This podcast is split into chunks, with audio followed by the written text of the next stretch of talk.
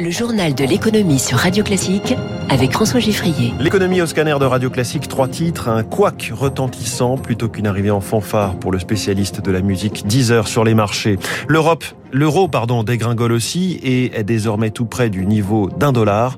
Et puis comment forcer les branches professionnelles à avoir des grilles de salaire attractives? Le gouvernement les menace quasiment de l'arme atomique, on le verra. Premier invité dans quelques minutes, on va analyser la déroute de la finance et voir l'état des risques avec le patron de l'autorité des marchés financiers, c'est Robert Offel.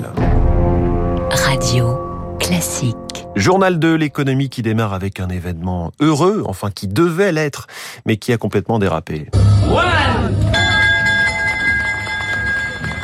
La cloche hier à l'ouverture de la bourse de Paris pour marquer l'arrivée de 10 heures sur les marchés. Bruno Le Maire avait lui-même fait le déplacement pour marquer le coup.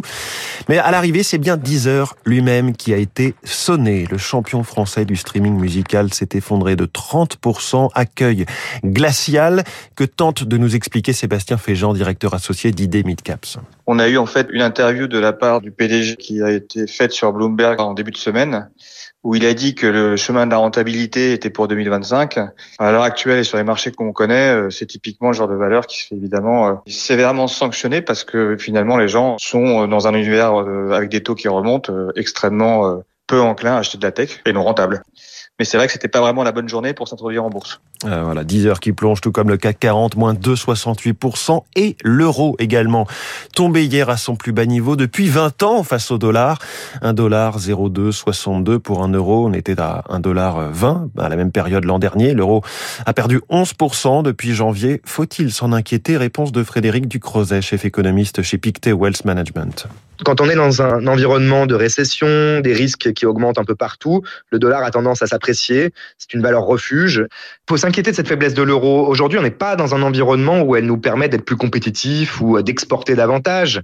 C'est un problème parce que l'inflation reste le problème principal, que le choc sur les revenus des ménages et des entreprises est absolument sans précédent et qu'en plus, la Banque Centrale Européenne va avoir du mal à faire quelque chose pour euh, limiter cette baisse de l'euro et on l'imagine mal euh, essayer d'augmenter encore plus vite les taux d'intérêt dans cet environnement. Du côté des marchés américains, le Dow Jones a perdu 0,42%, le Nasdaq en revanche a fini largement dans le vert, plus 1,75.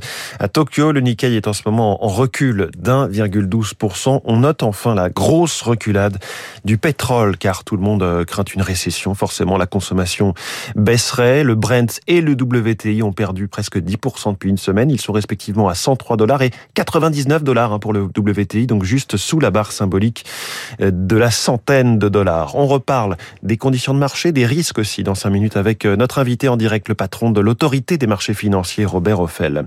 La galère dans les trains aujourd'hui, un quart des TGV supprimés avec euh, de plus fortes perturbations dans l'Est, trafic encore plus dégradé dans les TER, deux trains sur cinq seulement circuleront, RER e et Transilien très affectés aussi en Ile-de-France.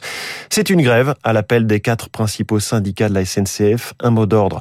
Les salaires en pleine période d'inflation, c'est ce que martèle Eric Meyer de Sudrail. Vous avez aujourd'hui ce qu'on appelle les aiguilleurs. Quand ils sont embauchés, ils doivent faire quatre mois de formation. Ils sont mis en poste dans un poste d'aiguillage, donc avec des responsabilités juridiques, des responsabilités opérationnelles très importantes. C'est eux qui empêchent les trains euh, de se rentrer dedans. C'est eux qui font euh, l'enchaînement des trains. C'est 1350 euros net par mois. Les salaires, ils sont plus que bas. Je veux dire, aujourd'hui, on a une valeur travail qui est de plus en plus mal payée. Et au-delà de la problématique salariale, il y a la question euh, des conditions de travail qui sont liées aux sous-effectifs. Aujourd'hui, il y a des demandes de congés qui, jusqu'à trois jours avant la date, on ne sait pas si euh, la direction accepte ou n'accepte pas les congés. C'est pas possible. La grève qui tombe un 6 juillet, les vacances ont commencé pour pas mal de Français et qui ne va pas manquer euh, d'irriter aussi les usagers des trains du quotidien, car cette journée de grève nationale succède à plusieurs mouvements plus locaux. C'est ce que rappelle Arnaud Bertrand, président de l'association Plus de Trains. Une ligne de RER, e juste une seule ligne, c'est un million de personnes en Ile-de-France. Donc l'ensemble des lignes de RER e et de Transilien, c'est probablement quelque chose comme 4 millions de voyageurs au total. Donc ces difficultés-là, elles sont tout de suite vécues par énormément de gens. Et par exemple, sur les lignes de train de banlieue de la gare Saint-Lazare, les usagers en sont à leur sixième jour de grève depuis euh, trois semaines parce qu'il y a eu plein de motifs locaux. Gare du Nord, on en est à la deuxième journée. Gare de l'Est à la troisième journée. Donc ça commence vraiment à être répétitif et on a vraiment l'impression que les usagers sont devenus une monnaie d'échange d'un dialogue dialogue social qui est très mauvais entre syndicats et direction à la SNCF, que ça s'est vraiment durci, pourri ces derniers mois. C'est nous qui en sommes les principales victimes.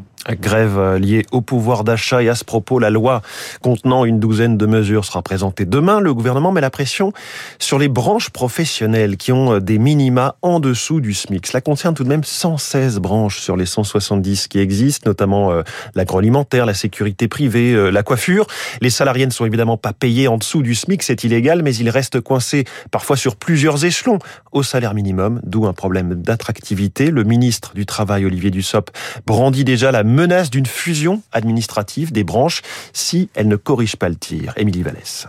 Lutter contre la smicardisation des rémunérations, c'est une bonne idée, réagit Alexandre Dubois de la Fédération agroalimentaire CFDT.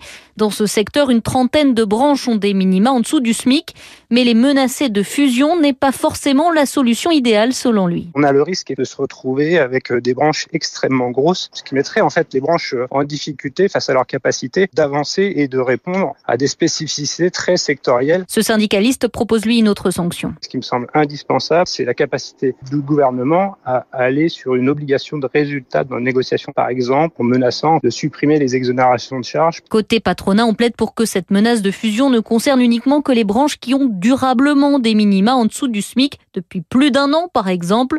Jean-Eudes Duménil, secrétaire général de la CPME. Celle-là, effectivement, il faut qu'elle fasse des efforts supplémentaires, mais c'est un très petit nombre d'entreprises. L'immense majorité, quand elles sont en dessous du SMIC, c'est simplement qu'elles sont percutées par les augmentations récentes et il faut leur laisser le temps de se mettre à niveau. Il faut aussi prendre en compte que les entreprises sont impactées également par l'inflation qui touche les matières premières, conclut ce responsable patronal. Émilie Vallès pour Radio Classique. L'inquiétude pour la production d'électricité face aux vagues de chaleur qui se répètent. En effet, les centrales nucléaires sont refroidies avec euh, de l'eau de mer ou celle des fleuves et des rivières. En cas de forte sécheresse, les cours d'eau pourraient se tarir. Alors, la chaleur peut-elle causer des arrêts de centrales en série? Hier, EDF a voulu rassurer, aucun risque. C'est ce que confirme aussi Emmanuel Galichet, chercheuse au CNAM, spécialiste du nucléaire. Si euh, le Rhône ou un autre euh, a un débit pas assez important, oui, on va abaisser la production. Des années très chaudes, on va avoir une baisse de production d'environ 0,4% sur un an en moyenne. C'est pas catastrophique. Alors après, en été, on consomme beaucoup moins d'électricité. Et puis l'été, en général, il y a plus de soleil. Le photovoltaïque peut prendre la relève. L'éolien pourrait aussi prendre la relève. Donc on a d'autres moyens de produire de l'électricité si on voit des températures qui montent trop. Quoi. On a un réseau qui est très résilient, extrêmement sécurisé et très stable. Ça devrait pas poser de problème. Et puis, petite réorganisation au groupe hôtelier Accor, mais le mandat du PDG Sébastien Bazin sera renouvelé. Il reste donc à la tête de ce qui est le sixième groupe hôtelier mondial pour plusieurs années. Prochaine assemblée générale du groupe en 2023 qui devra statuer et renouveler donc le mandat de Sébastien Bazin. Il est 6h40.